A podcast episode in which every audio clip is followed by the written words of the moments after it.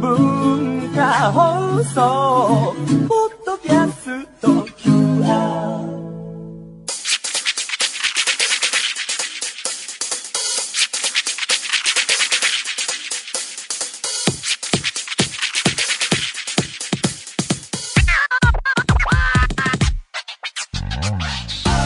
こんばんは。内山聖輝のワンクール。パーソナリティの内山聖輝です、えー、7月も半分まで来ましたが皆さんいかがお過ごしでしょうか？個人的な話をすれば矯正が歯の矯正をここ1年と、えー少しばかりしてたんですがそれは一つの終わりを迎えましてブラケットっていうですねそういうのをあの歯の一つ一つつけてそれをこうワイヤーで、えー結んでというかつないでそれで引っ張って、えー歯の並びを整えるのをやってたんですがそのブラケットが取れまして今何もついてないんですけどやってはず歯医者で外して鏡見た最初の感想としてはまあこんなもんかっていう感じの感想で。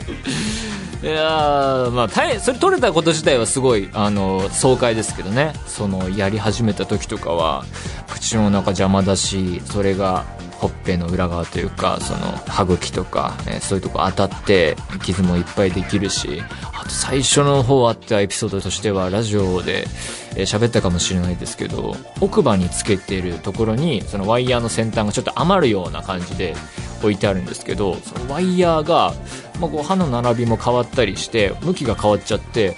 ほっぺにプスプス刺さる時があって収録してて口セリフ言うたびに刺さってあ抜いてみたいな。もう本当悲しい攻防を繰り広げた時もあってそんな時はもうあの歯医者に電話してその日の夜のうちにまた行ってみたいな感じで調整してもらった日々もありましたがそれも終わり外れて。まあだからそのこんなもんかっていうのはだからこう小さい頃にやったらまた違ったのかなとか思ったりね。やっぱこう並びがそのまんま成長すると歯の形もそれに規定されてしまうしやってる時にいろいろ言われたのはその並びで、えー飲み食いして食べたりするから使っていくとこう歯の形がすり減って変わっていったりすると。でそれで歯茎の形もそれで変わってくるしみたいな感じでもうそれに全て影響されて作られていってしまうからそれをそうなったものをまた並び変えてってなるとまた違うルールが発生してっていうんですごい難しいんですよね。あとすごい矯正っていうのは噛み合わせも重要なのでもう噛み合わせだから後半戦なんて噛み合わせはもうできてますけどあとはもう見た目の微調整ですみたいな時期も何ヶ月かあったりしてなんかすごいそんな時期も終わり。で今度はリテーナーと呼ばれるのをつける生活が始まって要はそれは並びを、えーワイヤーで整えたのを戻らないようにするために、えーそういうのをまたなんかつけるんですけど僕の場合は透明なマウスピース型のものを渡されてそれをまあ一日中できるだけつけてって言われたんですけどまあこうやってラジオでおしゃべりするのも仕事ですし、えー仕事柄こうアニメの収録なんかに行ってセリフを言うのも仕事なのでその時はつけるわけにいかないので外さなきゃいけなくてまあどれくらい装着できるのかなっていうのは未知数なんですがまあそんなわけで強制は次の段階に入ったっていうのが一つありましてただやって思うのは人と喋ってる時とかテレビ見てる時もそうですけどその人の歯を見る癖がこれねやった人みんなそうじゃないかなと思うんですけどすごい良くも悪くもついてしまってまあ綺麗なら綺麗でうわ整ってんなっていうかこれどうやちっちゃい頃やったのかなとかこれは持って生まれたものなのかなとかあと素人なりにあこの人こうやって直せるなとかって 思っちゃう時があって失礼ながらなんかこう癖としてやっぱりそう今日自分が矯正やってるといろいろ歯医者でも教わるしいろいろ自分で調べたりしてそのいろんなやり方とかこういう直し方とか歯並びのパターンとかも見るのでわこういうあれかなとかでもこれは綺麗すぎるから人工的なやつかなとかセラミックかぶせてんのかなとかすごいね考えちゃってなんかそんな人間も変わるような思いでやっておりますが。それでは内山昂輝のワンクールスタートです。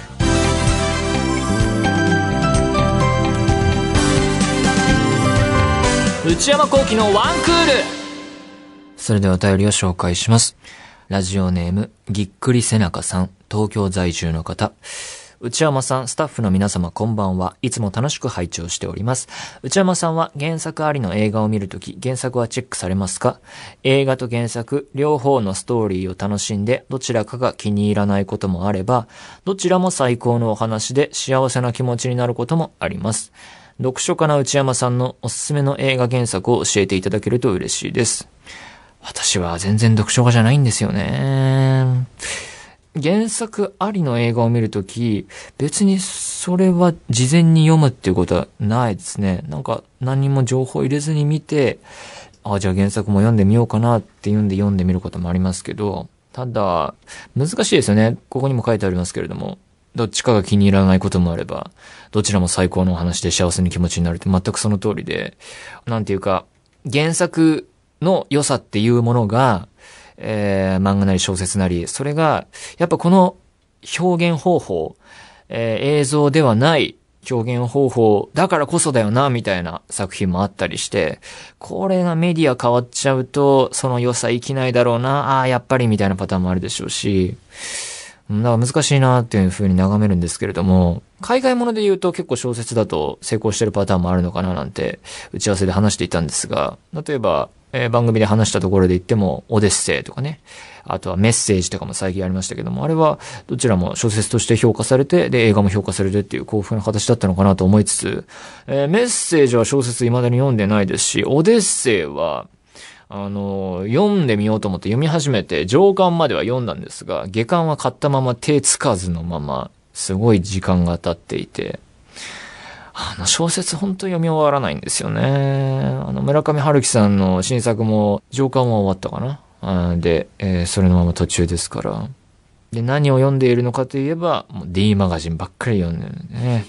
D マガジンご存知ない方もいるかもしれませんけども、まあ、電子書籍の雑誌が、えー、その月額いくらっていうので払うと、すごいたくさんの種類、いろいろ読めるっていうインターネットのサービスで、それをね、ここ1、2年ハマっていて、だから小説は読まない代わりに D マガジンはね、いっぱい読んでるので、無駄に、えー、芸能ゴシップとかも詳しいし、無駄に、あの、最近流行りのグラビアアイドルの人とかもすごい詳しいですね。本当に、あ、この雑誌はこの人をしてるんだなとか、この人が出てきたのかとか、あ、これは逸材かもしれないって謎の感想を抱いたり、もうね、俺はな、何の時間を過ごしてるんだって思いますけどね、そういう時はね、D マガジンに人生を支配されつつありますね。なんでそういう意味で言うと読書家では全然ないっすね。えー、ラジオネーム、ゆうかさん、23歳社会人の方、内山さんスタッフの皆さんこんばんは。暑くジメジメした日が続いていますが、いかがお過ごしでしょうか。さて、私にはどうしても許せないことがあります。それは、お礼を言うときに、どうもやあざーすなど、省略してお礼を言われることです。本当にこの人は感謝してるのだろうかと疑問に思ってしまうし、私的にあまり気持ちの良い言葉ではないなと感じます。人にお礼を言うときは、親しい親しくないに関わらず、きちんとした言葉を使うべきではないかと思ってしまいます。内山さんはどう思われますか？これからもワンクール楽しみにしています。はあ、まあ、ただ、どんなレベルのお礼なのかにもよりますよね。ボールペン10秒ぐらい貸したことに対して、本当にありがとうございましたって言われても、いやいや、そんなそんな、どうもぐらいでいいって思ってしまうし。まあだから、この人が、うん、疑問に思うというか、プラスに感じないのは、なんかこう、ちゃんと言うべき時に言ってないってことなんでしょうけれども、ここ数年思うのは、ご馳走するされる時の身の振り方というか、体の動かし方、え、言葉の発し方難しいな、みたいなのありますよね。されるならされるで、どういう、まあ、お礼を言うね、ちゃんと言うのはやるべきことだとして、当たり前だとして、まあ、やっぱ財布出すところは、マストなのかとか、こう、財布に手をかけて、いや、出しますよ、ぐらいの。でもそれもなんかこうね、重ねていくうちに茶番にも思えてくるし、かといって、当然のように、じゃあ、えー、今日もよろしくお願いします、みたいな感じでね、お金を出されるのを、出していただくのも心苦しいし、まあ、そんなに最近はご馳走されるシチュエーションも僕自身ないのですが、まあ、例えば年齢上がっていって、する方になった時もね、こう、誰になら、えー、気持ちよくというか、普通にするべきなのか、誰に対して言ってしまうと、なんかこう、自分の立場を示すような、そういうこう、いやらしい行為になってしまうのか、なんとも難しいところだな、というふうに思いますね。そのあたりでしょうか。というわけで、皆様からのお便り引き続きお待ちしております。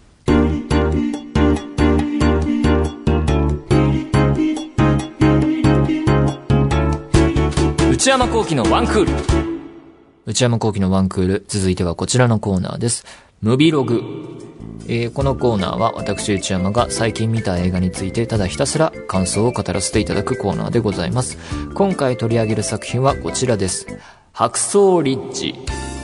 えーこの映画、えー現代も同じく白装リッチというタイトルで、監督はメル・ギブソンという人です。主演はアンドリュー・ガーフィールドという俳優さんです。アンドリュー・ガーフィールドさんは、えー最近でも沈黙、サイレンスやアメージング・スパイダーマンシリーズとかね、えーもっと遡れば、えーソーシャルネットワークなんかにも出ていて、とてもいいフィルモグラフィーなんですが、今回また白装リッチがそれに加わって、えー今後がもっともっと楽しみな俳優さんです。えーで、この映画は第89回アカデミー賞では編集賞、そして録音賞をゲットしています。えーで、えー実在の人物であるデズモンド・ドスさんという人の、えーお話を元にした映画です。えー実話ベースの映画になっております。簡単にあらすじを紹介したいと思います。まずは、20世紀前半のアメリカのバージニア州が映画の、始まりです。で、主人公はさっきも言った通りデズモンド・ドス。で、彼の幼少期から物語がスタートしていきます。で、デズモンド・ドスのお父さんは第一次世界大戦で、えー兵士として行ったんですけれども、えーメンタルをやられてしまって、えー叫びたりな生活を送っていて、えーお母さんへの当たりもきつい、えー状態になっていると。同時に、えー彼のデズモンドさんちの家の特徴は、敬虔なクリスチャンであることなんですね。これがすごい映画のポイントです。えーもっと具体的に言うと、セブンス・デー・アドベンチスト教会という、宗派だそうで、えそれがすごい、あの、映画の内容を強く影響を与えています。えーで、デズモンドは成長してですね、えーその時代はアメリカが第二次世界大戦の真っ只中の時代で、で、周囲の人が次々と出世していくのを見てですね、デズモンドも衛生兵として陸軍に志願します。で、衛生兵ってどんなものかというと、医療の業務を行う、えー人で、えー例えばまあ、負傷した兵士とかにですね、応急処置をして、後方の野戦病院へ送る任務などを担います。えーそうやっていってですね、新兵訓練みたいなものが始まるんですけれども、そこで大きな問題が発生します。えーというのは、デズモンドが、え銃に触れることを拒否したことなんですね。で、それによって上官と対立した彼の運命はいかにというような映画ですね。まあ、それは後も、えーメインとなるような出来事はまだまだ出てくるんですけれども、えーあらすじとしてはこのあたりかと。この映画のポイントのまず一つ目は、監督メル・ギブソンというですね、とても変わった人の存在ですね。えメル・ギブソンさんは、え1956年生まれでで、アメリカ生まれなんですけれども、子供の頃、オーストラリアへ移住したそうです。で、俳優からキャリアが始まって、最初の代表作は何といってもマッドマックス。えー、これ70年代からキャリアが始まり、3作目までえ主演します。えーだからマッドマックスっていうのはオーストラリア映画なんですね。で、監督のジョージ・ミラーという人もオーストラリアの人でして、で、その後、80年代はアメリカ映画に進出して、リーサル・ウェポンなどのシリーズがあってですね、それで有名です。大ヒットして、大スターになっていきます。その後、90年代には彼は監督業に進出します。えーで、顔のない天使から始まり、えーブレイブハートっていう映画が大ヒットして、えーアカデミー賞で作品賞、監督賞など5部門を受賞し、まあ、要はこの時点で俳優としては成功していて、なおかつ監督としても成功と。で、工業的にも、えーメイクマネーも成功させて、批評的にも、まあ、アカデミー賞などを取って成功させてという時点で、まあ、大成功のすごい人なんですけれども、えーその後、監督としてまだ映画を作っていてですね、パッションっていうのがありましたね。えーこれはまあイエス・キリストを描いて、まあ賛否両論を世界中で巻き起こして、ただ工業的には大成功だったそうで、えーで、その後アポカリプトっていう映画もあります。これ僕は DVD で見たんですけれども、すごい面白い映画です。究極のほんとシンプルな作りの鬼ごっこ映画ですね。えーある種マッドマックス・フューリー・ロード的な側面もあると思うんですけれども、えーそこから、アポカリプトから10年ぶりの監督作が、今回のハクソー・リッジなわけですけれども、まあ、だから全世界待望の映画なんですね。ところが、まあ、90年代から監督業に進出するわけですけれども、その後の0年代はですね、私生活のエピソードがどんどんニュースになっていきます。2006年には飲酒運転で逮捕されて、しかもその際に、えー反ユダヤ的差別発言をしたとされて騒ぎになります。で、2010年には、えー元恋人への DV 疑惑みたいなものも発生し、すごいイメージがどんどん悪くなっていてですね。まあだからそういう一連の騒動によって、えーまあ人種差別的な、そしてまあ暴力的なということで、ダークなイメージがついてしまって、ただ、そういうイメージ、悪いイメージはあるんだけれども、俳優、監督してのとしての実力は確かという、ことで、本当に不思議な人なんですね。なんかこう、才能はあるんだけれどもっていう。で、そんな人が監督したのが今回の白装リッチです。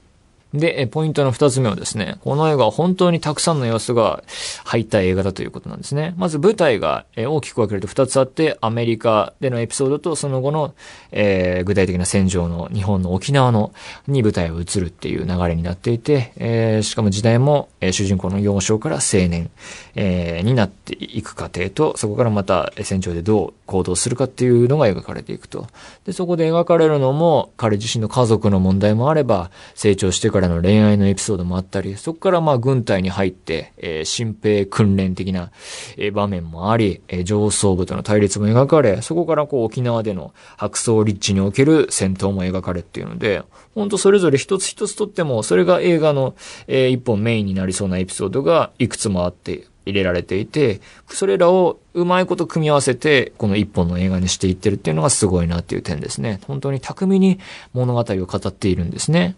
で、そのためにどういうことをしているかというと、特に序盤なんですが、本当に効率のいい物語の語り方をしていて、本当見ていてうならされるというか、あ、うまいな、本当にスムーズに、こうエピソードの積み重ねと、それらのエピソードがこう、有機的に絡むというか、えー、そういう使い方がすごいうまいですね。えー、そんな映画のポイント3つ目は、えー、良心的兵役拒否という制度ですね。これが結構映画の中で重要な概念です。これによってルールとルールのぶつかり合いっていう映画の展開も入ってきます。で、どんなことかっていうと、主人公はまあ衛生兵として戦うのではなく、人を傷つけるのではなく、こう人を救う立場になりたいんだということで、えー、志願するんですけれども、えー、訓練の最中で、えー、銃の扱いを練習するんですが、そこにおいて銃に触れることを拒否するっていうので、え、物語一つトピックが生まれていきます。で、そこで、え、軍の上層部と対立していってっていう展開なんですけれども、ここからですね、面白いのが、決まりごと、ルールの議論になっていくんですね。ねだからこれ映画としては止まるのかなっていうか、少し退屈に見えるような展開なんですが、そここそがスリリングに描かれているのが、いい点のまた一つだと思いますね。こう映画内のキャラクターたちも、ん？志願してきたのに何を言ってるんだみたいな反応をするんですけれども、観客も、あれ？この人はどういうことを考えているんだろうっていうふうに、観客もまた、その、主人公に対してどんな人なんだろうっていう、そういう、えー、クエスチョンを持つような、えー、作りになっていると。まあだから、向こう側の論理としては、あの、良心的兵役拒否、つまり、えー、宗教などの理由で兵役を拒否できるっていう制度があるのだから、それできないんだったら、まあ、故郷に戻ったらいいんじゃないというふうに返されるんですが、そこの中で、その軍隊のルールと個人のルールっていうぶつかり合いになっていって、そこでまた権利の話になってくるんですね。この良心的兵役拒否という。で、その権利をどう扱うかみたいな議論が交わされていくっていう。ここで、えー、思い出すのが、過去の映画のいくつかで、なんていうか、議論の中で、えー、ルールや、えー、法律、決まり事や、えー、その中における自分の権利、個人の権利、えそして、どういう場面で個人の権利が認められ、あるいは、えー、認められないのか、抑えられるのか、縮小されるのかっていうのが争われるという点で、なんかハドソン川の奇跡とかですね、あるいはもっと言うと、ブリッジ・オブ・スパイといった映画も思い出すような、そういう面白さを含んでいる映画です。えー、まあ見どころとしては、この対立にどう結論がつけられるのか、決着がつくのかっていうの展開もまたうまくできていてですね、本当に、えー、巧みなストーリーテリングでございます。えー、次のポイントはですね、えー、本当に凄まじい戦場描写ですね。後半部は沖縄での、えー、まあ、日本軍との戦闘が描かれるんですけれども、それがすごい見どころです。えー、本当に壮絶な描写になっていて、戦争の悲惨さを十分に、え、表現していてすごいですね。まあ、だから、この映画は本当にハードな描写が苦手な人にはお勧めできないかなっていうのはありますね。え、そこで思ったのが、いわゆる 2D の映画、実写でも、その 2D の平面の表現、えー、まあ昔ながらのと言ってもいいと思うんですが、シンプルな表現でも、まだこんなにいけるんだっていうか、あ、こんなに可能性があったのかっていうのにはっと驚かされるというか、まだまだこれでいけるじゃんと思ったんですね。というのも、最近の流行というか、流れとしては、それこそ VR だったりですね、3D のメガネをかけてみたり、あるいは 4D 的な、そういうムーブメントもありますよね。それによってこう、まあ、実際に揺れるのもありますけれども、立体とか奥行きによって、そこに、その場に自分がいるかのように、えー、味合わせるような表現が結構流行ってきていますが、そういう未来の可能性もあるんだろうなと思う一方で、こういう映画を見ると、あ、まだまだ従来の表現の中でも工夫によって、あ、こういう体感型の映像というか、こういう表現があるんだなっていうのが、すごい思ったことの一つですね。そういう意味で、えー、すごい映画だなというふうに思いました。というわけで、まあ、まとめとしては、メル・ギブソンさん、えー、本当に、えー、読めない人ですけれども、10年ぶりの監督作ですが、やはりこの人、監督としてはすごいなというふうに、えー、世界が思った一作なんじゃないでしょうか。で、なおかつ、え、音響サラウンドのことも考えたら、映画館で見るべき映画なのは間違いないので、今上映されているうちに見るえー、べき作品だろうなと、必見な映画だと思いますね。あの、プライベート・ライアンの描写とよく比較されているのを見るんですが、僕、それまだ公開されてた時にまだ小さくて、え、年齢制限的にどうだったのかわかりませんけれども、映画館で見ていなくて、えー、後悔があったので、ぜひ、ハークソーリッチは映画館で皆さん見るといいかなというふうに思います。以上、ムビログでした。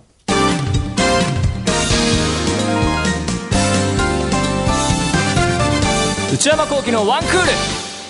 ブルーポエム。このコーナーでは皆様から届いたブルーな思い出をポエムにしたものをご紹介させていただきます、えー、本当に久しぶりにございますがやってみたいと思います。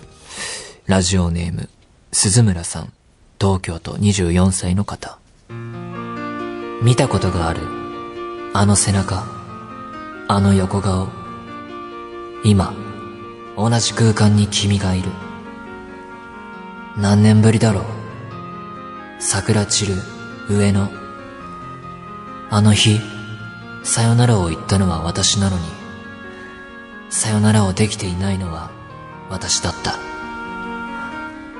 大好きなバンドの新曲が、いつにも増して胸に突き刺さる。君への思いが溢れて止まらない。えー、内山さん、スタッフの皆さん、こんばんは。先日、ライブハウスにて、大学時代に付き合っていた彼を発見しました。女はよく男を上書き保存すると言いますが、あそうなんですね。私は別フォルダに保存する派のようで、時折悩まされます。ライブ終演後に勇気を振り絞り、彼に一声かけたものの、反応を見るのが怖くて、一目散にその場から立ち去ってしまいました。ええそんな情けなくも行くあてのない気持ちを今回このポエムに込めました。拙い文でお恥ずかしい限りですがよろしくお願いします。一声かけたものの反応を見るのが怖くて、すぐ立ち去る。ちゃんとその、その人だなっていうのはお互い認識できたんでしょうかね。あれなんか知らない人に声かけられたなで終わってないってですけどね、どうだったんでしょうか。えー、ポエム見ていきますと、見たことがあるあの背中。背中で最初気づいたんですね。背中が大きかったんでしょうかね。逆に小さかったんでしょうかね。特徴的なのかもしれません。あの横顔。今同じ空間に君がいる。ライブハウスね。音楽つながりなんでしょうかね。何年ぶりだろう。桜散る上野。桜の終わりの季節の上野なんでしょうか。上野のライブハウスってこと？あ、違うか。あの日さよならを言ったのは私なのに、ああ自分から振ったんだ。さよならをできていないのは私だった。どういうことなんでしょうね。自分で振ったけど、あら、ミスったな、みたいな。もうちょっと保存しておくべきだったなってことなんでしょうかね。大好きなバンドの新曲がいつにも増して胸に突き刺さる。ああ、共通の好きなバンドがあったんですね。うん。君への思いが溢れて止まらない。未練タラタラじゃないですか。なんで別れたんでしょうね。うん。まあ、こんなところでしょうかね。久々。な、な、なんでなんだ？君への思いが溢れて止まらないけど、なんていうか、失ってから気づく、あの人の大切さ、あの背中良かったな、みたいな、背中がね、惚れたのかどうかは知りませんけど、そのあたりでしょうかね。というわけで引き続き皆様のブルーな思い出をポエムにして送ってください。以上、ブルーポエムでした。